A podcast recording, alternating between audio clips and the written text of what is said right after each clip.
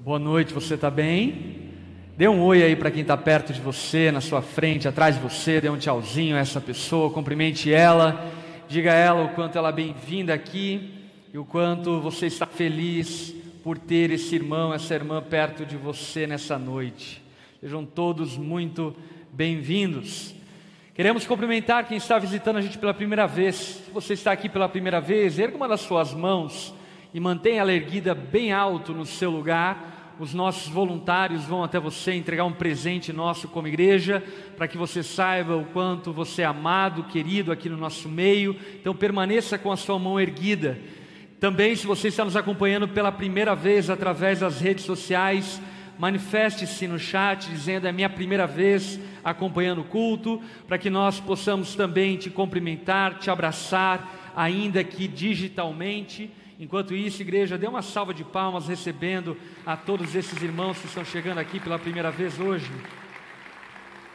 Sejam todos muito bem-vindos. É um prazer enorme tê-los aqui conosco nessa noite. Sejam bem-vindos a essa casa no nome de Jesus. O nosso desejo é que vocês sejam profundamente abençoados aqui no nosso meio.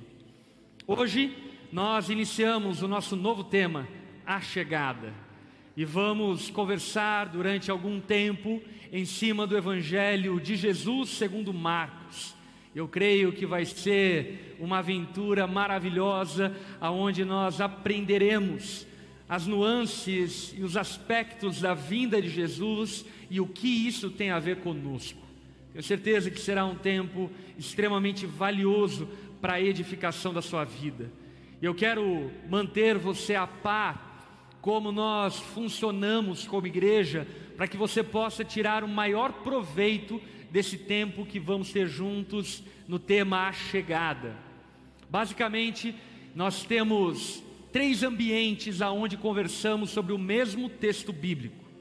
Aqui no culto, nós expomos a palavra, aplicamos ela e trazemos entendimento à luz da sua vida, do contexto em que vivemos, a palavra de Deus aplicada a nós. E temos também os grupos pequenos. Quantos aqui participam de algum grupo pequeno?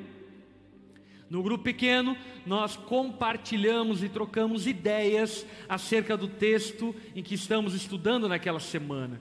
Então é um ambiente de nós falarmos sobre as nossas lutas e dificuldades a partir do texto bíblico e aprendermos um pouco mais uns com os outros, mas não com a intenção de ser um estudo profundo, mas ser um ambiente de compartilhamento, de amizade, de comunhão uns com os outros.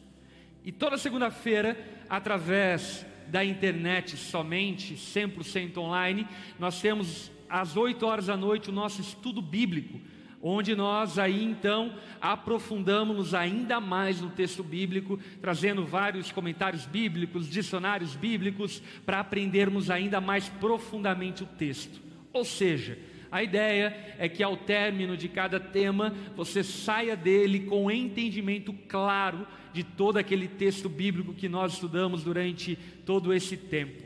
E eu quero desde já encorajar você a aproveitar o máximo possível essa série de mensagens e mergulhar profundamente em tudo aquilo que Deus irá nos ministrar através da palavra pregada, através do estudo bíblico e através do compartilhamento nos grupos pequenos. Inclusive, quero fazer uma sugestão muito legal.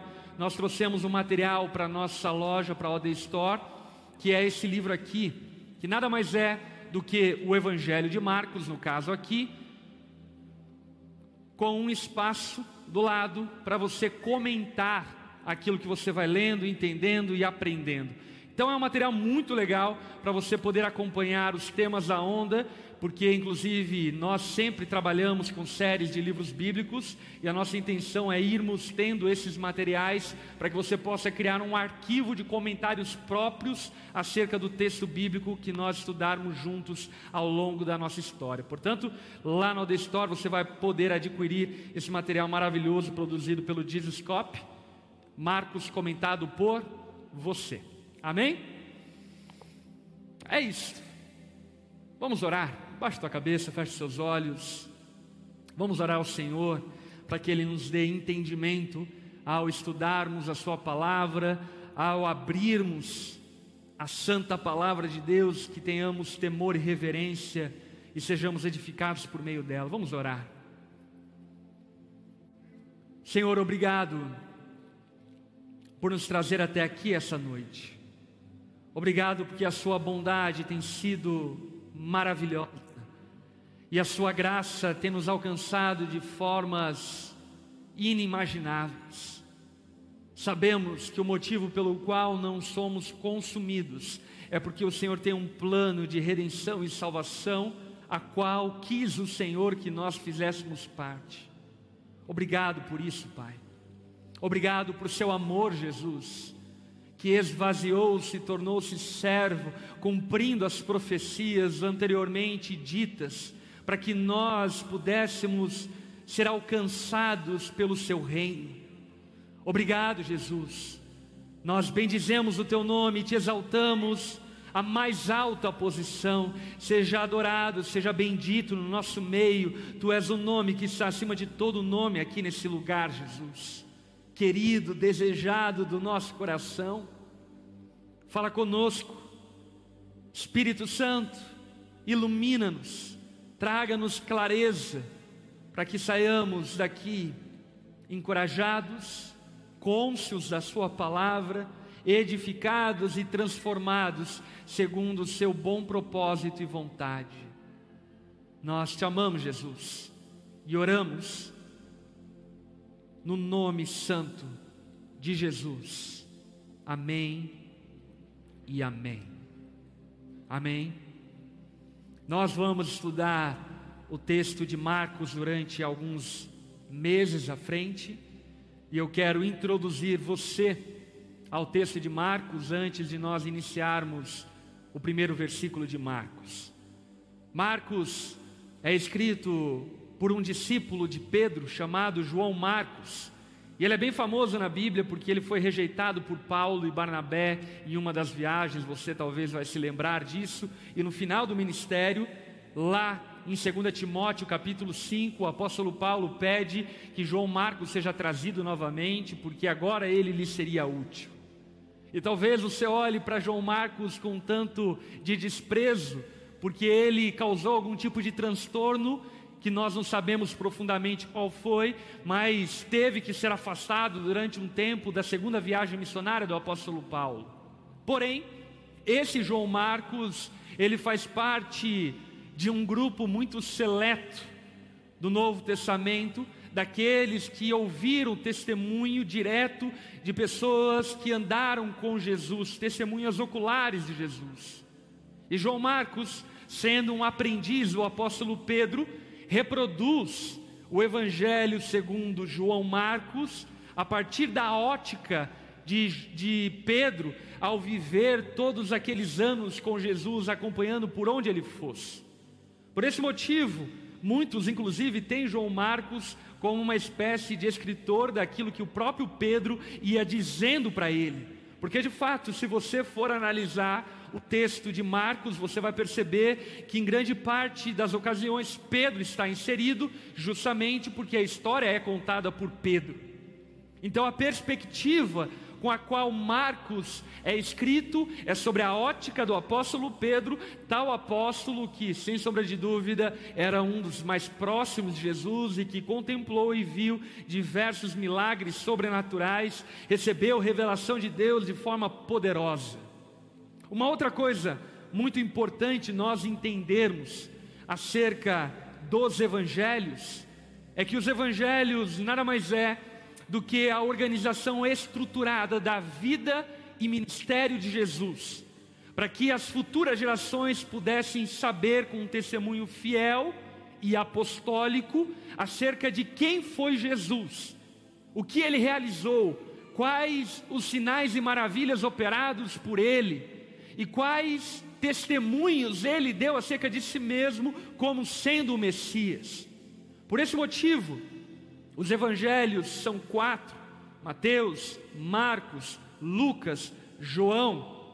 Cada um desses evangelhos escrito por autores que tinham a pretensão de manifestar Jesus de uma forma clara para um povo específico.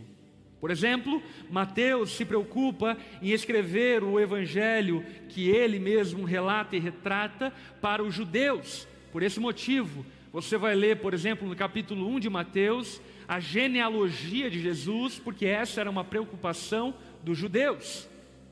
Por sua vez, Marcos, pela influência de Pedro, tem a pretensão de escrever o evangelho para os gentios, especialmente os de Roma e por, por isso apresenta Jesus não como um rei triunfante, mas como um servo sofredor que vem e se entrega em favor daqueles a qual ele haveria de salvar.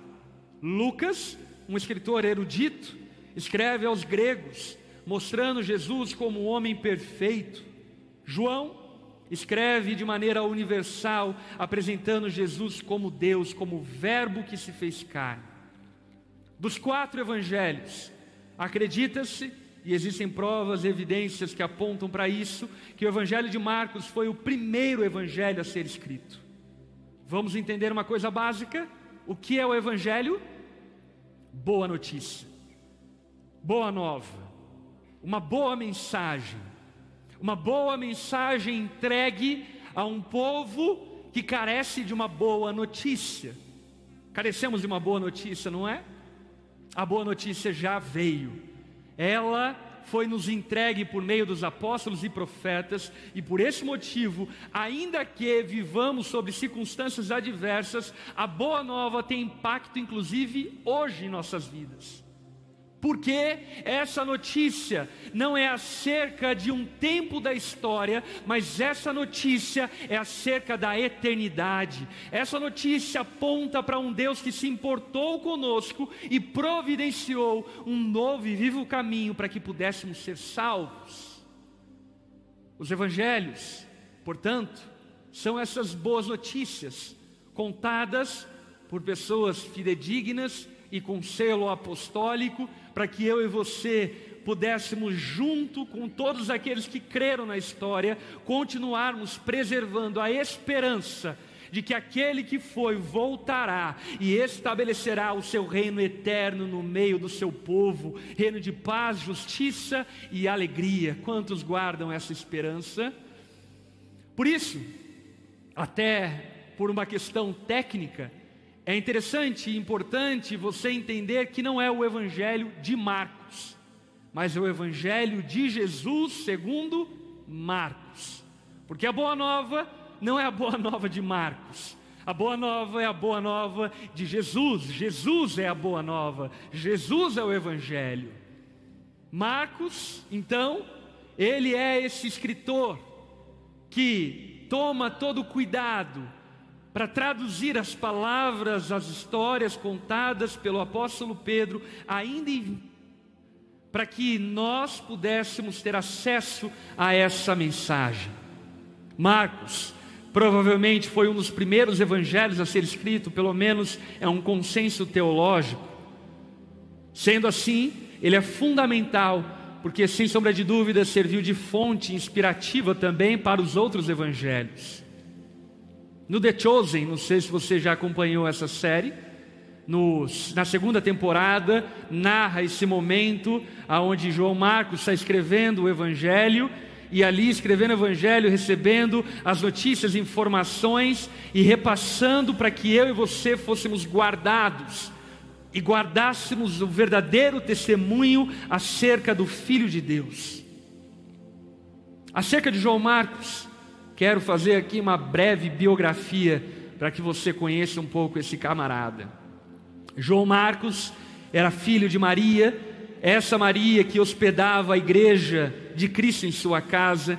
Em vários momentos, a casa de João Marcos sediava reuniões de oração. João Marcos participou da primeira viagem missionária, desistiu ou foi desistido da segunda viagem missionária. João Marcos era primo de Barnabé. Marcos esteve preso com Paulo em Roma e João Marcos foi chamado por Paulo no fim da sua vida. Marcos não foi um discípulo direto de Cristo, mas de Pedro, e portanto confiável, e dessa forma teve toda a graça de dar-nos a mensagem do Evangelho segundo Marcos. Dito isto, e feito essa introdução para entrarmos no Evangelho segundo Marcos, eu quero convidar você a abrir a tua Bíblia em Marcos, no capítulo 1, versículo 1.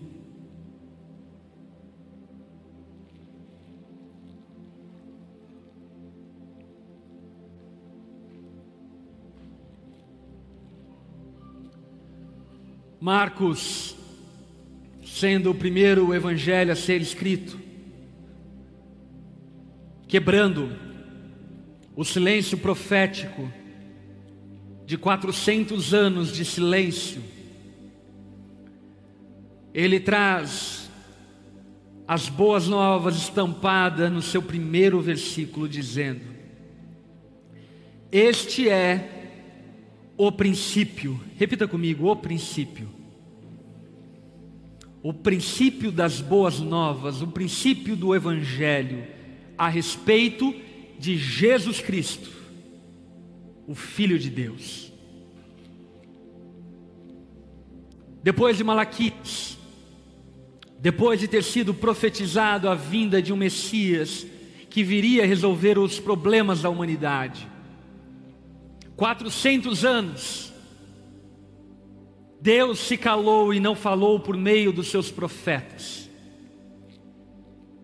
como preparando o cume da história, o ponto alto de toda a revelação, a máxima revelação, que seria o seu próprio filho, tornando-se carne, vivendo entre nós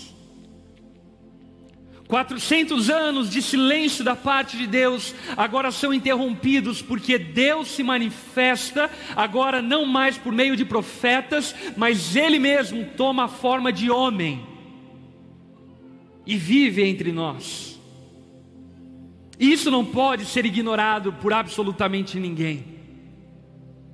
Não era mais alguém falando não era mais uma sugestão, não era mais uma profecia, ainda que fosse verdadeira, mas agora era o próprio Deus cumprindo a profecia, era Deus tornando-se carne e manifestando o seu desejo, manifestando a sua realidade.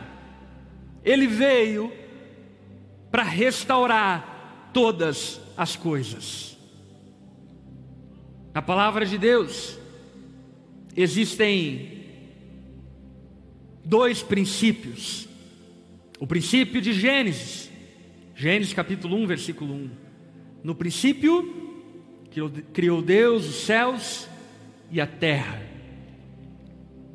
E agora, Marcos, junto com João, narra um novo princípio. Marcos dizendo: agora está sendo dado o princípio das boas novas, o princípio da boa notícia. Se no Antigo Testamento havia desespero e havia esperança do que viria, agora é a realidade, é a consistência. Agora já não são mais palavras, agora a palavra se fez carne. Agora aquilo que havia sido prometido, tornou-se carne e osso, pisou entre nós. Ele é o Jesus Cristo, o Filho de Deus. Marcos inicia o Evangelho, deixando evidente e claro que foi Deus que criou o Evangelho pela Sua obra, pregou o Evangelho pelas Suas palavras, mas Ele é o próprio Evangelho. Deus é o Evangelho. Não é o que Deus faz ou fará que é o Evangelho, é Deus que se entregou como presente para a humanidade. Ele não mandou anjos, ele mesmo veio. Ele não mandou servos, ainda que tenha mandado, mas ele mesmo tornou-se carne e veio habitar, e dessa forma, habitando no nosso meio, tabernaculando no nosso meio, entregou-se em nosso favor, sendo a boa notícia de que eu e você, por meio dele, podemos ser salvos para toda a eternidade, pela sua graça, amor e bondade. Marcos fala que esse, que é o Evangelho, é Jesus Cristo. Repita comigo: Jesus Cristo. Apontando para a humanidade, para a messianidade de Jesus. Cristo é Messias, ungido. Mas ungido que os judeus esperavam não necessariamente era Deus. O ungido que os judeus esperavam era um rei melhor do que Davi. Mas agora Marcos desfaz todo o enredo da história e diz: esse ungido que foi prometido não apenas é um rei melhor, mas esse ungido que foi prometido é o próprio Filho de Deus. Ele é homem, ele é Messias, ele é o próprio Deus. Ele não é mais um rei qualquer, mas é o próprio Deus que vem reinar no meio do seu povo. Verso 2. Marcos aponta para trás para dar testemunho acerca daquilo que ele vai narrar, dizendo: Iniciou-se como o profeta Isaías escreveu: Envia o meu mensageiro diante de ti, e ele preparará teu caminho. Ele é uma voz que clama no deserto Preparem o caminho para a vinda do Senhor, abram a estrada para Ele. Marcos está apontando para aquilo que havia sido profetizado, dizendo: lembra aquilo que havia sido profetizado por Isaías? Lembra? Então, está se cumprindo. Está se cumprindo primeiramente através do mensageiro João Batista aquele que Isaías e Malaquias apontaram, confirmaram e falaram acerca do seu conteúdo do ministério. Aquele que vai preparar o caminho para a vinda prometida do Messias. Marcos está deixando evidente e claro que aquilo que estava acontecendo há quase dois mil anos atrás era um episódio aguardado e desejado por toda a história. Desde lá do Éden, quando Adão e Eva pecaram e caíram, e Deus ali lançou um lampejo de esperança, dizendo: Eu vou resolver o problema do pecado. Do ventre da mulher nascerá uma criança ela será picada no calcanhar, mas ela pisará a cabeça da serpente e dessa forma vencendo de uma vez por todas as obras do inimigo. Aquilo que havia sido predito, profetizado, aquilo que era esperança, aquilo que era expectativa daqueles que receberam a profecia, foi cumprido aqui. Marcos está dizendo: Ei! Milhares de anos de expectativa, milhares e milhões de pessoas aguardando esse dia, foi cumprido. Isaías falou sobre esses dias, Malaquias falou sobre esses dias, o Pai falou sobre esses dias, os profetas apontaram para esses dias, os episódios com o povo hebreu apontavam para esse dia, agora esse dia se tornou realidade. Jesus é o Verbo de Deus que se faz carne. Jesus, Cristo, é o Messias, o Filho de Deus, que cumpre as profecias. E dessa forma confirma que Deus não nos esqueceu. Olhe para quem está ao teu lado, diga essa boa nova, diga essa pessoa: Deus não te esqueceu. Como é bom sabermos disso, não é? Porque nós éramos dignos de sermos esquecidos por Deus. Mas Deus providenciou um meio, Deus providenciou um caminho narrado nos evangelhos, para que eu e você fôssemos salvos. João Batista era como a luz do fim do túnel, que mostrava que um novo dia iria raiar sobre a humanidade. João Batista era como a fagulha de uma grande chama que viria após ele. João Batista, primo de Jesus, é aquele que, ao encontrar-se com Jesus no seu ventre, festeja e celebra, porque sabia que estava na presença de um homem que haveria de nascer, que não era um homem comum. João Batista é o cumprimento da profecia para que Jesus pudesse se tornar a consistência da profecia. Olha o verso 4 comigo. Esse mensageiro era João Batista. Ele apareceu no deserto, pregando o batismo como sinal de arrependimento para o perdão dos pecados. Gente de toda a Judéia, incluindo os moradores de Jerusalém, saía para ouvir João. Quando confessavam seus pecados, ele os batizava no Rio Jordão. João vestia roupas tecidas com pelos de camelo, usava um cinto de couro e alimentava-se de gafanhoto e mel silvestre. O precursor de Jesus, aquele que haveria de vir, é João Batista. Ele é aquele que abre o caminho para que, quando o Messias viesse, ninguém tivesse dúvida de quem ele seria.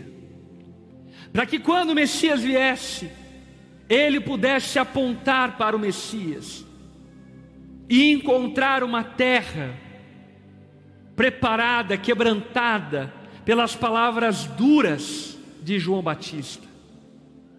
João Batista era a voz que clamava no deserto. E qual era a voz que clamava no deserto? Arrependei-vos, pois é chegado o reino dos céus. O rei está vindo, o Messias está vindo, o reino será estabelecido. Arrependam-se, preparem-se para receber o Rei dos Reis, abram-se as portas, preparem-se para receber aquele que reina para todos sempre, aquele que governa céus e terra. Se preparem, porque o Rei está chegando. Essa era a palavra clamada por João Batista no deserto preparando e apontando para aquilo que viria a ser consumado em Jesus.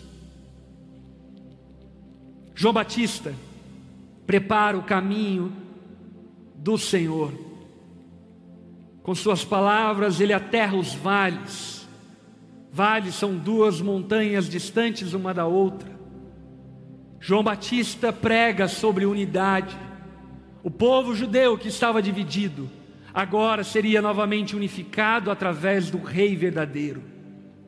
O povo judeu que havia sido fragmentado em doze tribos, uma tribo que havia sido fragmentada em duas tribos, esse povo que estava dividido em facções, esse povo que estava dividido em partidos, agora receberia o Rei de toda a terra João Batista quebra todas essas diferenças e diz: para que esse rei venha, é necessário que vocês estejam em unidade de fé e expectativas acerca do Messias. Ele nivela os montes, quebrando toda a soberba e altivez da religião, dizendo claramente que o Rei dos Reis está acima da religião ele é o rei de toda a terra.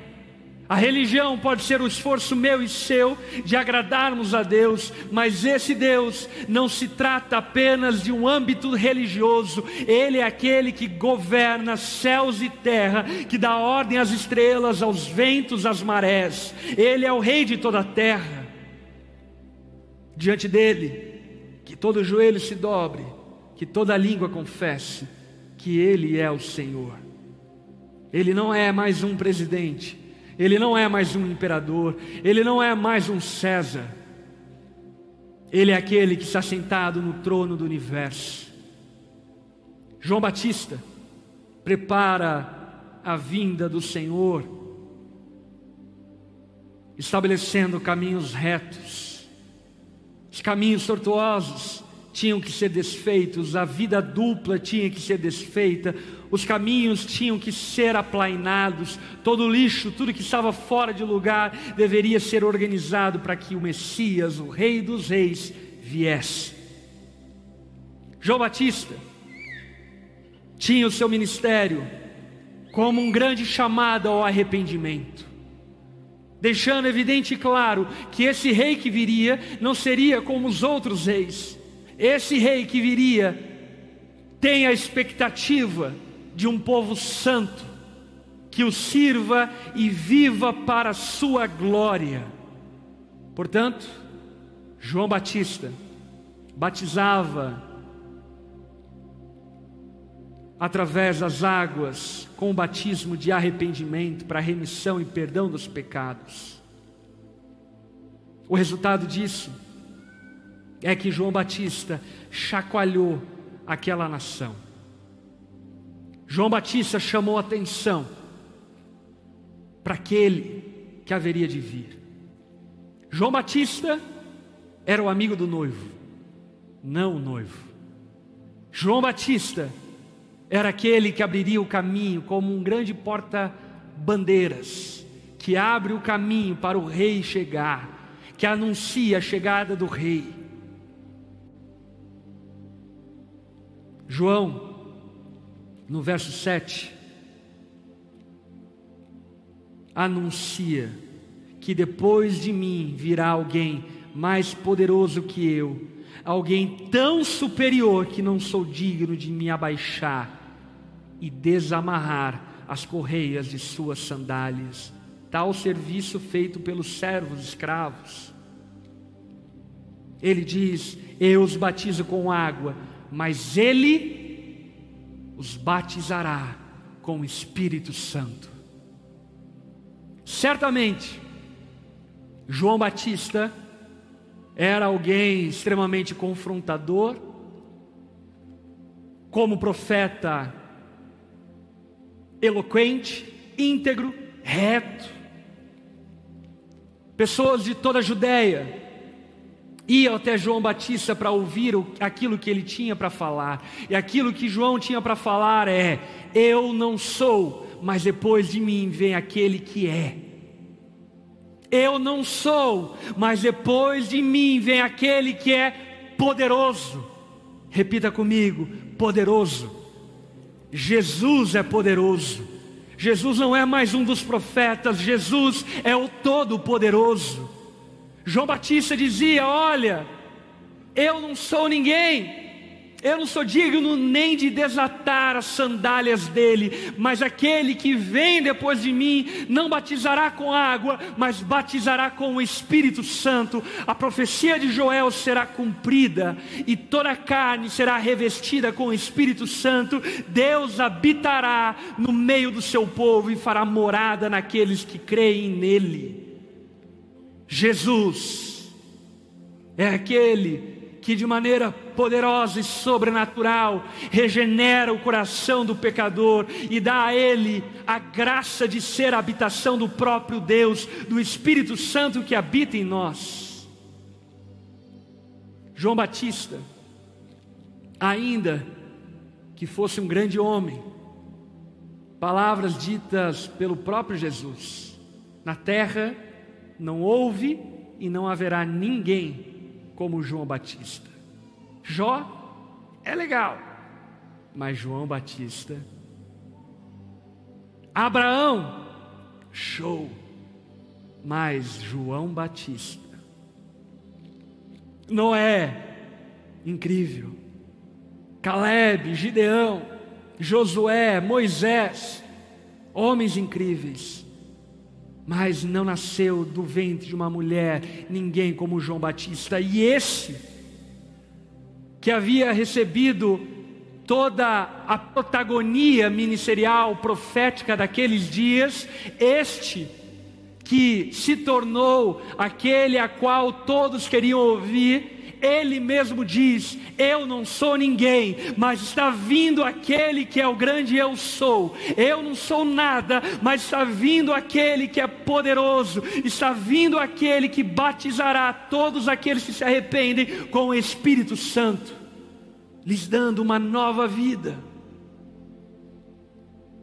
João Batista, através do testemunho de Marcos, confirma, legitima e de maneira gloriosa aponta para aquele que veio, para a boa notícia, para o Messias, para o Filho de Deus que se tornou carne. Olha o verso 9. Certo dia, Jesus veio de Nazaré da Galiléia e João o batizou no Rio Jordão. Jesus não era como o rei que muitos judeus aguardavam.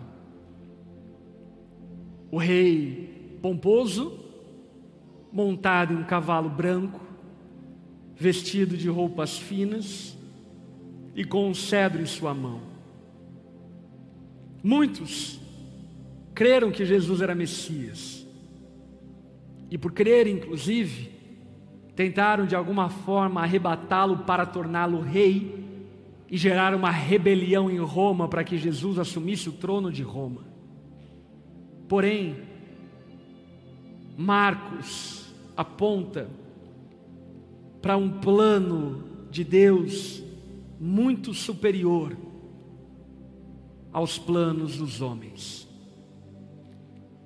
Talvez você é alguém que aguarda um presidente, um sistema político que vai resolver os nossos problemas. Talvez você é alguém que espera equivocadamente um Messias, que estabelecerá um reino universal de justiça e paz. E João Batista está dizendo: esse Messias é Jesus, mas ele não é como muitos de vocês esperam. E ele não é porque muitos de vocês esperam porque a visão que vocês têm acerca da vida se limita e se resume às coisas daqui. Ele é o verdadeiro Rei. Ele é o Rei dos Reis, Ele é o Rei eterno, Ele é o Rei pelo qual um dia todos os reis, todos os impérios, todos os imperadores se dobrarão e se curvarão diante dele, porque Ele é o Rei de toda a eternidade e para se tornar o rei de toda a eternidade, chamar para si o seu povo, ele se identificou conosco, e isso é maravilhoso. Você já imaginou o Deus eterno, todo-poderoso, indo até o Rio Jordão? Eu não sei se você já foi ouvir o Rio Jordão. O Rio Jordão é uma vala. Resumidamente, muitas pessoas têm uma ideia meio romântica do Rio Jordão. É uma vala uma vala cheia de mato. E Jesus vai até essa vala cheia de mato com água barrenta, ser batizado por um homem esquisito, que comia gafanhoto, mel silvestre, vestia roupas não tão finas, submetendo a esse batismo, identificando-se conosco, não porque Jesus precisava de arrependimento, mas porque ele precisava se identificar com os pecadores, porque ele precisava se identificar comigo e com você. Jesus tem um plano muito mais elevado do que assumir o trono de César. O trono de César já passou. Mas o trono dos reis dos reis é eterno, é de eternidade a eternidade, não tem fim. Verso 10, a palavra nos diz e dá testemunho que enquanto saía da água, viu o céu se abrir, o Espírito Santo descer sobre ele como uma pomba, e uma voz do céu disse: você é o meu filho amado, que me dá grande alegria. Olha só que coisa maravilhosa. João Marcos aponta para Gênesis 1 quando diz acerca do princípio. E lá em Gênesis capítulo 1, versículo 1, no princípio havia o Pai criando todas as coisas. Amém? Havia o Espírito Santo pairando sobre a superfície das águas. Alguns rabinos, inclusive, chamam de como pomba voava sobre a superfície das águas. E havia o Filho, que era a palavra dita pelo Pai. E agora, nesse grande palco cósmico, esse grande palco para toda a história, para toda a humanidade, a recriação, a regeneração, o renovo, a restauração está sendo estabelecida. O Pai dizendo ao Filho: Este é meu filho amado, a palavra encarnada sendo batizada e o Espírito Santo em forma de pomba dando testemunho de que aquele que estava sendo batizado não era um homem comum, mas era o Messias, era Deus. Era Jesus cumprindo o plano eterno de Deus para a salvação de todo aquele que crê. João Marcos inicia o Evangelho de Marcos apontando para manifestação especial, diferente, ímpar, inigualável, legítima, única do Filho de Deus sendo batizado no Rio Jordão, para que eu e você saibamos que nós não servimos. A uma filosofia, a uma hipótese, a uma aposta, nós não adotamos uma mera religião, mas no palco da humanidade, ali foi testemunhado para toda a história que Deus se tornou carne foi confirmado por meio das profecias, confirmado por meio do Pai e do Espírito Santo, se identificou conosco e dessa forma eu e você podemos estar seguros de que cremos naquele que havia sido prometido. Que boa notícia! Deus se lembrou de nós, Deus não nos esqueceu, mas Ele providenciou um novo e vivo caminho para o estabelecimento do seu reino eterno. Você crê nesse rei? Você crê que Jesus veio, tornou-se carne, identificou-se conosco e hoje está sentado em um alto e sublime trono? Baixe sua cabeça, feche seus olhos.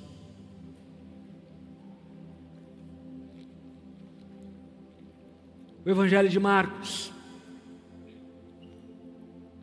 não é um evangelho aonde Marcos fala sobre os ensinamentos de Jesus, ainda que fale. A preocupação de Marcos é dar um testemunho histórico, para que nós aqui em 2021, reunidos através da internet, ou aqui presencialmente, pudéssemos saber que há dois mil anos atrás, um homem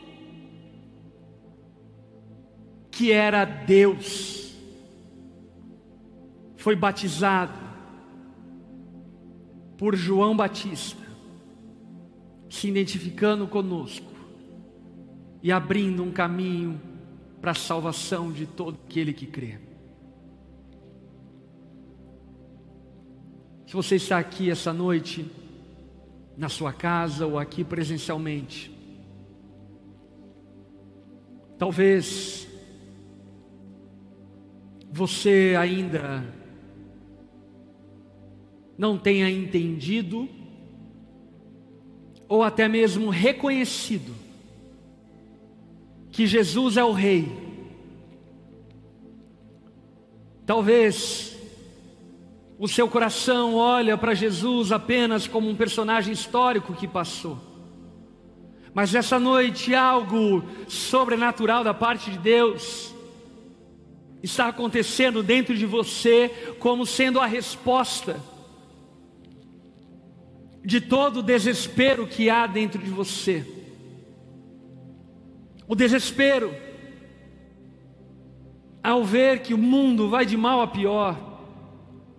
O desespero de saber que a morte é eminente. E eu estou aqui para dizer a você, como João Batista, que o Rei dos Reis reina, Ele é Jesus Cristo, e todo aquele que arrependesse dos seus pecados, humilhar-se diante da Sua santa presença, receberá dele o batismo com o Espírito Santo, será nova criatura e viverá eternamente em seu reino. Se você é essa pessoa, que até então não tem vivido uma vida com o Senhor, eu quero nessa noite convidar você a se render a Jesus, ao Rei eterno.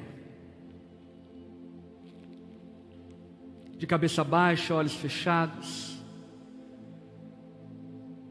Se você reconhece não caminhar com Jesus, não submeter-se a Ele, mas nessa noite, diante do testemunho de João Marcos, diante da chamada de João Batista, você se arrepende e quer submeter-se a Jesus, aí onde você está, eu quero convidar você a repetir uma oração comigo, se rendendo a Jesus. Se você está em casa, também repita comigo essa oração. Se nessa noite você quer render-se a Jesus e reconhecê-lo como Rei eterno, repita comigo essa oração, diga assim a Ele: Senhor Jesus, eu reconheço nessa noite que tu és aquele que deveria vir, que tu és o Rei sobre todos os reis, e que o teu reino é o reino sobre todos os reinos. Jesus, nessa noite, eu me humilho em Sua presença,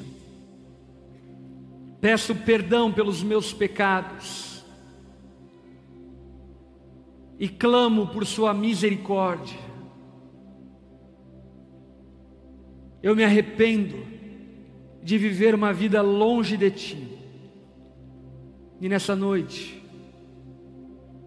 eu decido me render a Ti, reconhecendo que só Tu pode me salvar,